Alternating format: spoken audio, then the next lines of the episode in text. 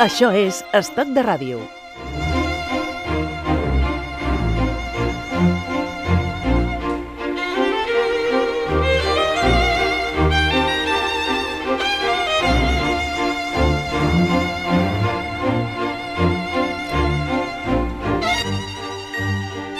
Fixa't que això del, del violí a mi mm, no m'ha fet el pes eh, habitualment, però clar, quan sona aquesta, aquesta musiqueta dius quina força, quina, quina elegància que té el violí, eh? És meravellós, és meravellós perquè el violí a vegades et dona aquell punt, eh, no sé si romàntic o que, el que ens posa la pell de, de gallina, i no només en aquesta magnífica banda sonora d'Ennio Morricone, sinó també recorda la de la llista de Schindler. També. El violí era fonamental en, en una banda sonora d'un John Williams que normalment és tot molt sinfònic, oi? Molt Guerra de les Galàxies, i allà va, va aconseguir el, el lirisme.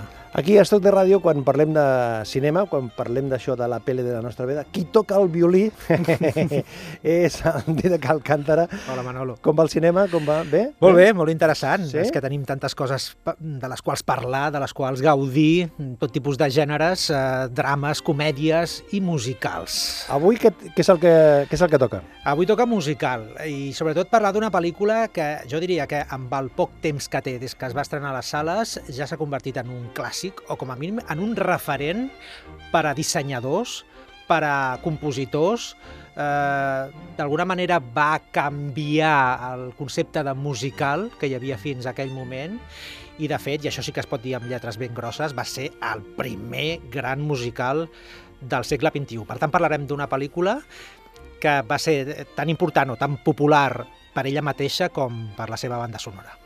Where's all my soul sisters? Let me hear your Oh. flow, sisters. Hombre, hombre, hombre, hombre, hombre, hombre. Espera que me voy. Quin tema, eh?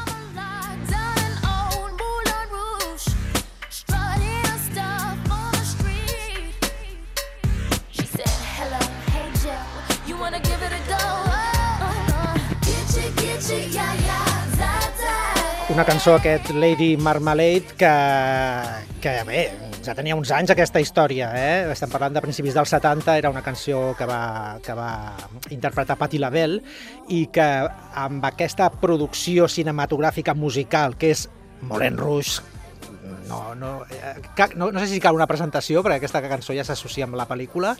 Van fer aquesta versió la Cristina Aguilera, que en el seu moment era una de les cantants, diguéssim, més, eh, més reconegudes o del moment, i en Pink, entre d'altres entre d'altres artistes, i que eh, al ser una producció Moulin Rouge de l'any 2001 va coincidir, no sé si te'n recordes Manolo, segurament sí, amb la primera edició d'Operació Triunfo. Hombre, eh, todos tenemos una edad. tots tenim sí, aquest referent i bé, va ser una de les cançons que van interpretar els nois de l'acadèmia perquè, bé, les noies de l'acadèmia perquè era la cançó del moment.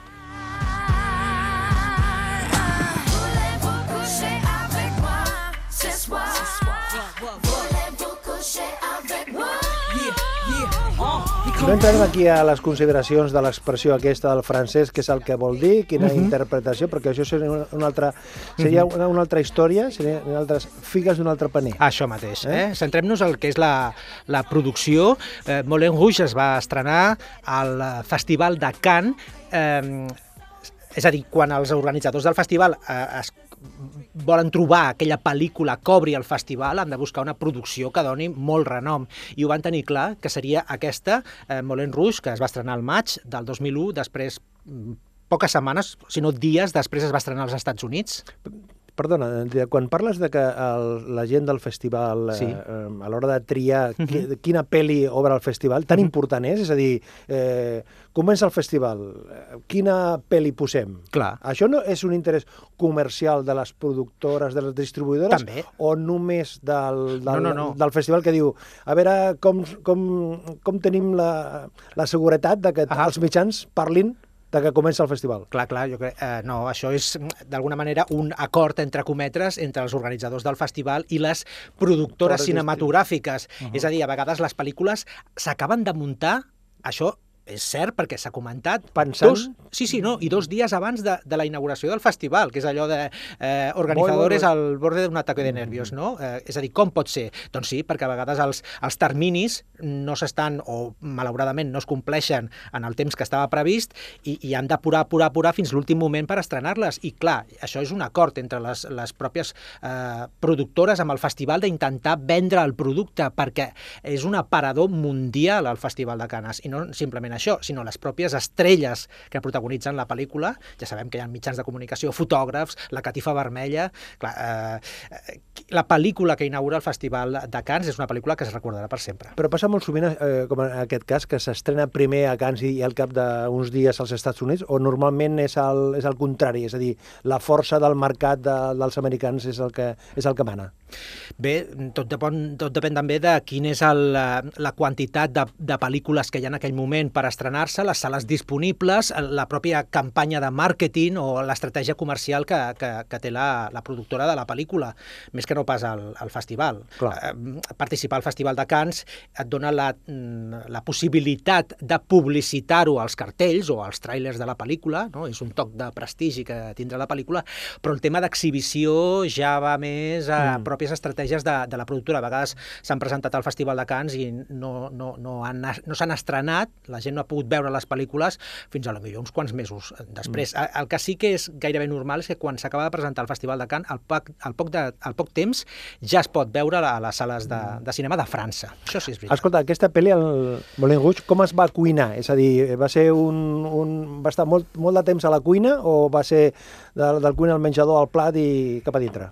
Bé, aquí va ser una, una història de la pròpia productora de la pel·lícula 20th Century Fox, mm, una de les productores clàssiques de, de musicals, que eh, volien eh, fer un, un musical, un musical diferent, un musical enfocat, com et deia, al segle XXI, i crec que la, la decisió d'escollir aquest director va ser molt encertada. És el Baz Luhrmann, director australià, ell havia fet una primera pel·lícula que es deia L'amor està en l'aire, o Love is in the air. De, de, de fet, sempre s'han anat... in the air. Sí, sí, sí, sí. És, que, és que aquesta cançó sortia, perquè sempre es basen en, en, en, en, en cançons.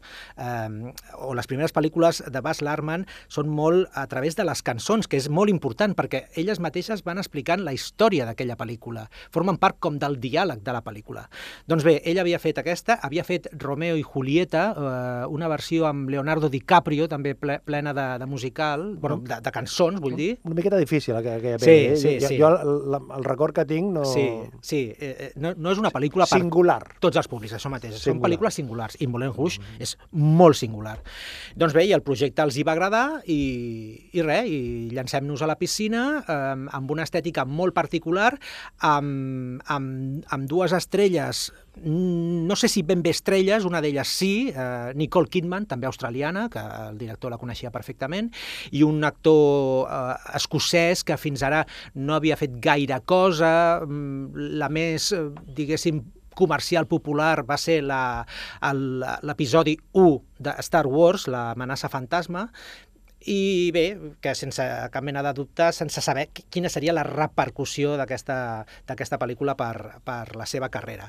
Eh, ens situem, eh, si et sembla, el que és la història... De és què va? De- de què va? Sí, De què va? sí, De què va? eh, és una història d'amor. Oh, O sigui, és l'amor. Bàsicament, de fet, és una paraula que contínuament al llarg de la pel·lícula es va repetint. Um, els dos personatges eh, tenen una visió diferent del que és l'amor, i això és important perquè veiem quin és el trajecte no? que, que tots dos eh, porten durant la, la pel·lícula fins que arriba a, a, a, al que és una història d'amor, no? a deixar-se emportar. No? Un té una idea romàntica, és un escriptor, que és l'Iwan McGregor, que ve de Londres, arriba a París l'any 1900, a Montmartre, el, el barri bohemi per excel·lència, eh, l'absenta, no? els opiacis, els, els postimpressionistes, els artistes... L'alegria de vivir. Aquesta seria la frase. Arriba allà i, i coneix el, el Moulin Rouge, que és el, el, el teatre eh, musical, el club nocturn per excel·lència, eh, hi va una nit i es queda, mm, bé, mm, es queda aturat davant la bellesa d'aquesta vedet, diguéssim, o de la cantant principal, eh, prostituta, també, perquè ella es dona als homes, que és la, la Satín. I aquest personatge, eh, Mhm. la Satín, quan el veu, en el moment que el veu, ella interpreta aquesta cançó. Mm, fixa't, fes que, que el Francesc Ávila m'està dient que està preparada ja Mhm. aquesta dona, està a punt per cantar, recordant aquell gran èxit Mm. que va cantar una rosa. Qui la va cantar? Qui la va Ah. cantar? Què la va cantar? La va cantar Atención, Marilyn Monroe. Pregunta al público, sí, sí, sí, pregunta sí. al público.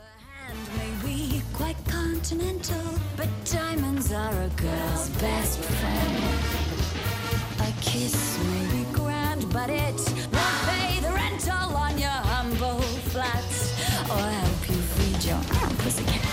I, clar, aquesta, mm, aquesta aparició eh, eh, enlluernadora de, del personatge de Nicole Kidman a la pel·lícula no podia ser d'una altra manera que amb aquesta cançó de, de Marilyn Monroe eh, Los caballeros las prefieren rubias, els, eh, els diamants són el millor amic de les dones, oi? Per, per contextualitzar el personatge. És que eh, ho repetiré tota l'estona, però és que les cançons són mm, bàsiques en aquesta pel·lícula, no Formen estan part- posades perquè sí. Formen part del diàleg, no? Això mateix, perquè la presentació d'ella és dir, a mi, els homes que em regalin joies, que em tinguin ben atesa, que caiguin als meus peus, que jo sóc aquí la, la reina de tot això, no? Per tant, veus un personatge fred, un personatge que, que, no, que no té res, que simplement és ambiciosa, ella el que vol ser és una gran actriu, per tant vol un projecte amb que la gent la reconegui com a gran actriu, i clar, aquests dos personatges els camins sembla que seran paral·lels, però que mai es creuaran, perquè cadascú té una idea del que és l'amor o del que és la vida. De fet, ella li va insistint durant tota la pel·lícula que ella no es pot enamorar mai d'un home. Ella està al servei dels homes. Escolta, i el, la Nicole Kidman cantant, quina, quina nota li poses? Més enllà de, de la seva capacitat d'interpretació, perquè clar, això sempre és un repte, no? Perquè una Mhm. cosa és que una, un actor, una actriu, estigui acostumat a diferents registres, no? Clar, clar. Fer de dolent, eh, t'enamores, És no el que haurien t'enamores... de ser, clar. Ara, el tema de cantar i el tema de ballar no sempre se'n se'n surten, no? No sempre Mhm. que el, el, el, el producte final... Eh, la teva valoració de, del Nicole Kidman cantant Mm, Bé, és que no... Tenint no, en co- no, o sigui, ja sé que la pregunta no procede perquè, clar, tu ets un malalt de la Nicole Kidman, ho he de dir, ho he de dir, ho he de dir, perquè, eh, o sigui, si Sí, no seria gaire objectiu, vols dir, qualsevol persona que vingui aquí a la xarxa i vagi al, al lloc de, de treball del, del Didac, eh, es trobarà ja un munt de, fot, de fotos De la eh, Nicole Kidman. de Nicole Kidman, amb dedicatori i tot, eh? Amb I dedicatòria. tant, i tant, i amb Ah, fotos. amb Sí, sí, sí, dedicatòria. Dic que en aquest cas, Digues. bé, no? Eh, cantant bé, no, excel·lent. És a dir, estem parlant d'una actriu que en aquell moment es coneix com una actriu dramàtica i que no ha fet cap musical. De cop i volta ens sorprèn amb aquest musical, i és que no, no, pas per les seves qualitats vocals, que de fet ja havia gravat una cançó, no sé si va ser en el moment de Moulin Rouge o va ser posterior, amb el Robbie Williams, una versió de, ara no em surt el títol, però una cançó que cantava Frank Sinatra amb la seva filla Nancy Estas Sinatra. botas no sir solo sirven para no és caminar, aquesta, no? és, és una Algo balada molt... para amor. Ah, aquesta. Mm. I, per tant, ja ens va demostrar que ella veu en tenia. Però fer aquestes versions musicals d'èxits com ma, eh, la, la Marilyn Monroe, eh, Madonna, perquè hi fa una interpretació del Material Girl, i que a banda està ballant, Mhm. això, això Lo no pot tiene fer todo, qualsevol. lo tiene todo. Eh, O, o sigui, és perfecte. I després la combinació eh, d'explotar un sex appeal que fins ara no coneixíem eh, de, de Nicole Kidman. Jo crec que això va ser, bé, mm, a sus pies, és a dir, no, no podem demanar més d'una actriu, i de fet, bueno, per aquesta interpretació va aconseguir la seva, la seva primera nominació a l'Oscar. Per tant, jo endavant, i si vol fer més musicals, doncs, doncs que els faci. I els diàlegs? Els diàlegs, els diàlegs són a vegades massa empalagosos. Empalagosos. Jo, jo diria que són molt empalagosos. De fet, també la pel·lícula ho busca, no? Estem, estem ubicats a principis de, de, de segle XX, a l'any 1900, i aquesta idea del, del, de, de l'amor romàntic que també s'estava perdent, perquè estem parlant de, del pas del segle XIX al segle XX, no? un segle més, més racional, més de màquina, més de, mm, de, de, de, de, d'aparició de la tecnologia, mica en mica, i es va perdent una mica tot allò de, dels escriptors. No? Si et sembla, escoltem, per exemple, el, el, el, un dels primers diàlegs que tenen tant el personatge d'Iwan McGregor, Christian, com Nicole Kidman Satin. ¿Escritor? Sí, escritor. Toulouse. ¿Toulouse? ¡Oh, no! No serás uno de esos bohemios creadores pero trágicamente indigentes protegidos de Toulouse. Podría decirse que sí. ¡Le voy a matar. ¡Le mataré! Creo que hay un ligero inconveniente. Toulouse me dijo que... ¿Eres del duque? Querido Duque. ¿El duque? ¡Escóndete! ¡Ahí detrás! Querida, ¿estás visible para el Duque? Querido, estàs visible per al duque? Sí, sí. No, i, i, i com podem sentir, és a dir, com agafen un diàleg pretesament seriós, no?, o, o que ens està o sigui, ens deixem portar no? per aquests dos personatges i un li diu... Eh, és la decepció que té ella, perquè ella es pensa, al principi de tot, per un embolic, que és un duc que és una persona amb diners, que la farà l'actriu que ella vol, perquè posarà diners en una producció de, del Moulin Rouge, una, una obra de teatre nova que volen fer eh, en, en, aquest, en, aquest, eh, en aquest local, i de cop i volta ell li diu, no, no, no, no, eh, jo lo que soc, el que sóc és escriptor, no? I tal, i ella té aquesta decepció, però en aquell moment entra en escena el duc, Uh -huh. i és quan es lia tota aquesta... Aquest diàleg, no? Sí, aquest embolic que Embolic. acabem de sentir, perquè la pel·lícula el que combina molt bé també és escenes, eh, eh, diguéssim, sèries, entre cometes, amb moments veritablement còmics de, de, del que és eh, el cinema del, eh, diguéssim, dels inicis del cinema, eh? de, dels germans Lumière o de Méliès o, de, o, bueno, o posteriorment Charlie Chaplin, no? aquelles cometes càmera, a càmera ràpida, amb muntatge vertiginós. Eh, per tant, la pel·lícula va... És, és, és, són contrapesos eh? de moments més, eh, més, més dramàtics, amb moments més còmics, amb moments veritablement musicals enlluernadors i, i, i increïbles, i, i, i aquesta química que, en principi, jo, quan eh, t'assabentes quins són els protagonistes No de la pel·lícula... no apostaves. No, ni molta gent apostava. I fins i tot, amb molta part de la crítica, el, el públic sí, perquè el públic estava molt, molt entregat amb aquesta pel·lícula i, i la veritat mm. és que va funcionar bastant bé. Però fins i tot els crítics tampoc, tampoc veien aquesta, aquesta química. Jo, clar, quan eh, resulta que en McGregor ha de, ha de cantar, diria, bueno, bueno, bueno, bueno, bueno, bueno, bueno... A veure bueno, què, bueno, no? Bueno, bueno, bueno, bueno. Oh! I penses, i l'Elton John què dirà? Sí, no? Bé, jo, jo crec que Elton John ja té tanta, tanta història a les esquenes i, i ha escoltat tantes coses i ha vist tantes coses i a part és un amant de tot el que és eh, l'entreteniment, el cinema i, i, i tot el que correspon a la vida artística que segurament va donar el seu vistip blau amb aquesta veu d'Iwan McGregor. Hope you don't mind, I hope you don't mind that I put down in words how wonderful life is. Now you're in. Clar, i acabem d'escoltar una altra frase que, tot i apareix en aquesta cançó Your Song d'Elton John, és bàsica en la pel·lícula, perquè és que li va dient contínuament no? que el món és meravellós perquè tu estàs en aquest món. No? I el personatge de Nicole Kidman és allò de com tirant pilotes fora, pilant tiretes fora, però mica en mica se, se, la, va, se, la, va, se la va guanyant. De fet, eh, el que et deia abans, ell és un romàntic, és, és que t'has d'enamorar del personatge aquest perquè ja no existeix aquestes coses. No és aquell romàntic d'anar amb la rosa darrere teu, oi? Ni, ni, ni canviar cartes, però, però com senten a dins el tema artístic, és a dir, perquè ell és escriptor, malgrat que la seva família eh, no ha volgut que es dediqués a aquest, a aquest ofici, les paraules li surten soles. De fet, durant tota la pel·lícula eh, doncs sentim això, no? Eh, que- meravellós és el món perquè tu hi formes part. O tot el que necessites és amor. També hi ha una referència a la cançó dels, dels Beatles. Ah, eh, pensava que era All de- You Need Is Love. Ah, pensava que era, hi, hi havia... No, no, una altra història. Un, un, un programa de la tele, no? Tot el que També, també, també, sí, sí, sí, recordem, però bueno, això és una altra És un altre registre. És un altre registre. Perdó, perdó. Però ve per, per la cançó dels Beatles. Després, eh, l'espectacle ha de continuar també, perquè dins de, dins de la pròpia pel·lícula hi ha el muntatge aquest que han de fer els, els, els actors de la companyia i els dos protagonistes, i va, va sonant en algun moment la cançó màgica i espectacular de, de Queen.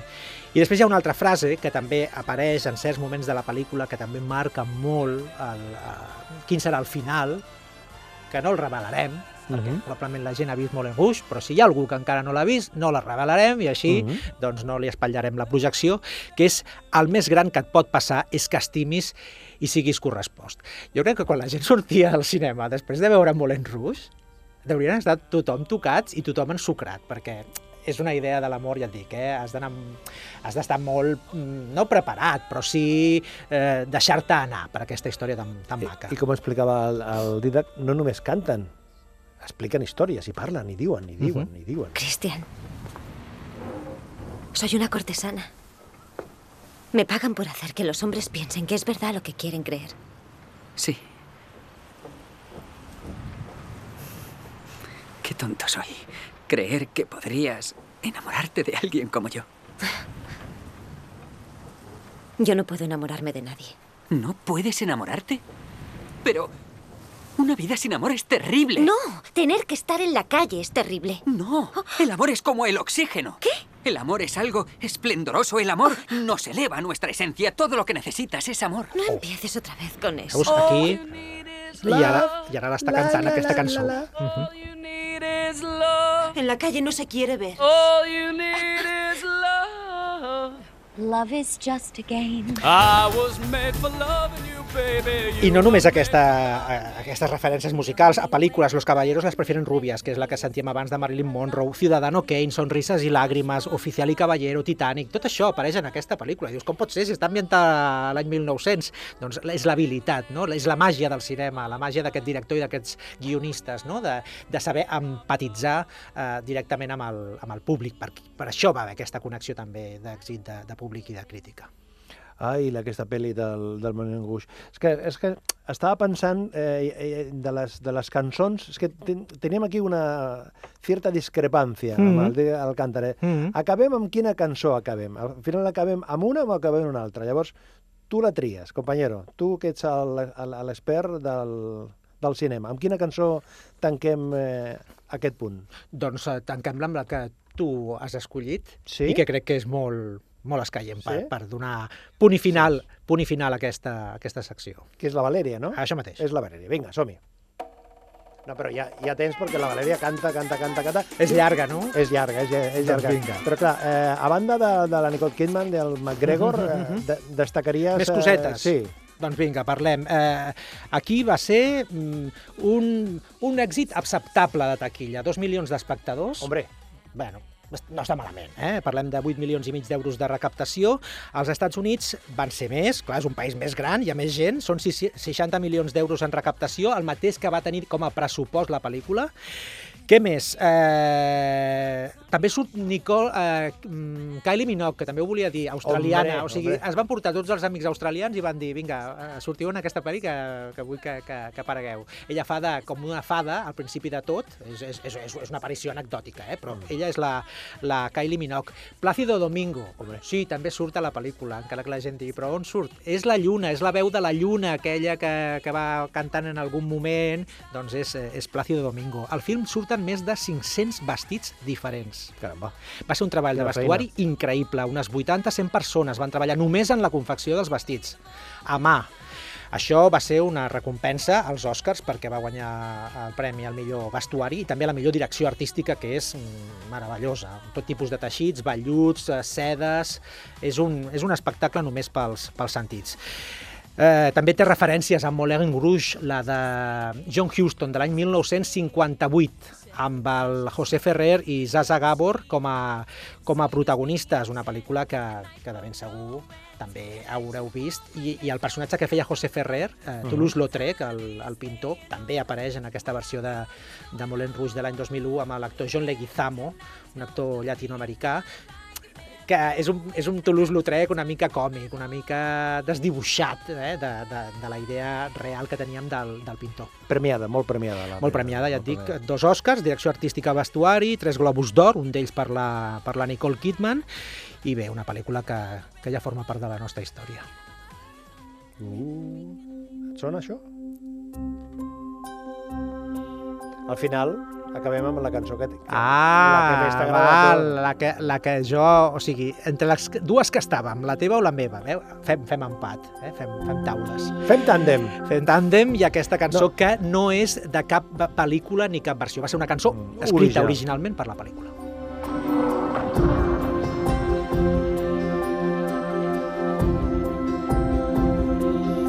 Bueno, avui només que també em feu un trio, eh, sí. amb el Francesc Ávila i amb el Didac Alcántara, amb aquesta estona parlant de la, de la pel·li de la nostra vida. En aquest cas, la tria que ha fet el Didac és el Moulin Rouge, que és recomanable al mil por mil. Al mil por mil, i a part és una pel·lícula que es pot veure amb família, és una pel·lícula que, amb la que passes bona estona i fins i tot pots aixecar-te del sofà, ballar una mica i viure aquesta història. Vale, llavors què fem? Ens aixequem, ballem primer o, o ballem i després ens aixequem? No, ens aixequem, ballem, tornem a seure i la continuem disfrutant. Vinga, ens veiem al cinema. Igualment. Can you hear it telling me to give?